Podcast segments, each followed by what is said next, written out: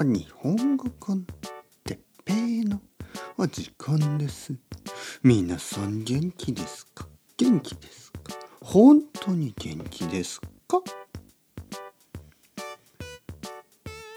えー、今日は早く喋りすぎることについてはいはいはい皆さん元気ですか？日本語コンテッペイの時間ですね。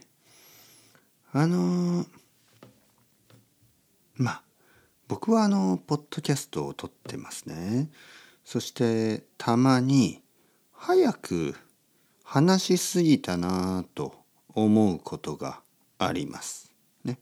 ちょっと早く話しすぎているかなと。特にこのえー、日本語コンテッペ for beginners for beginners というタイトルだから、ね、この名前がね for beginners でしょ？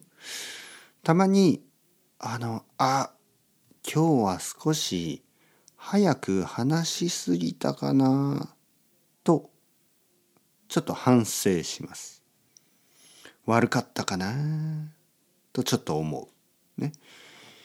分かったかなとちょっと心配する。ね、まあでもあのまあ実は日本語は日本語のスピードですね。そもそも日本語は速い言語じゃないですね。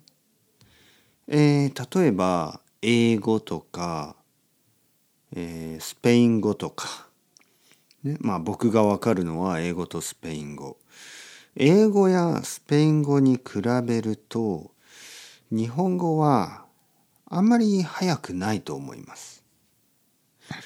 そして実はゆっくり話した方が頭がいいように聞こえる。日本語であんまり早く話すとちょっとまあ緊張しているのかな？ちょっとこう少しこう落ち着きがない。ちょっとうん大人っぽくない。そういう印象になります。そういうふうに見えます。だからまあそうですね。僕が早く話しすぎた時まあ2つのことを考えますね。一つは日本語コンテッペ for beginners なのにちょっと早く話してしまったな、ね、もう少しゆっくり話した方がいいかな。もう一つはやっぱり大人だからね。大人なので僕は大人だからやっぱりもう少し大人っぽくゆっくり話した方がいいよなとか。まあその2つですね。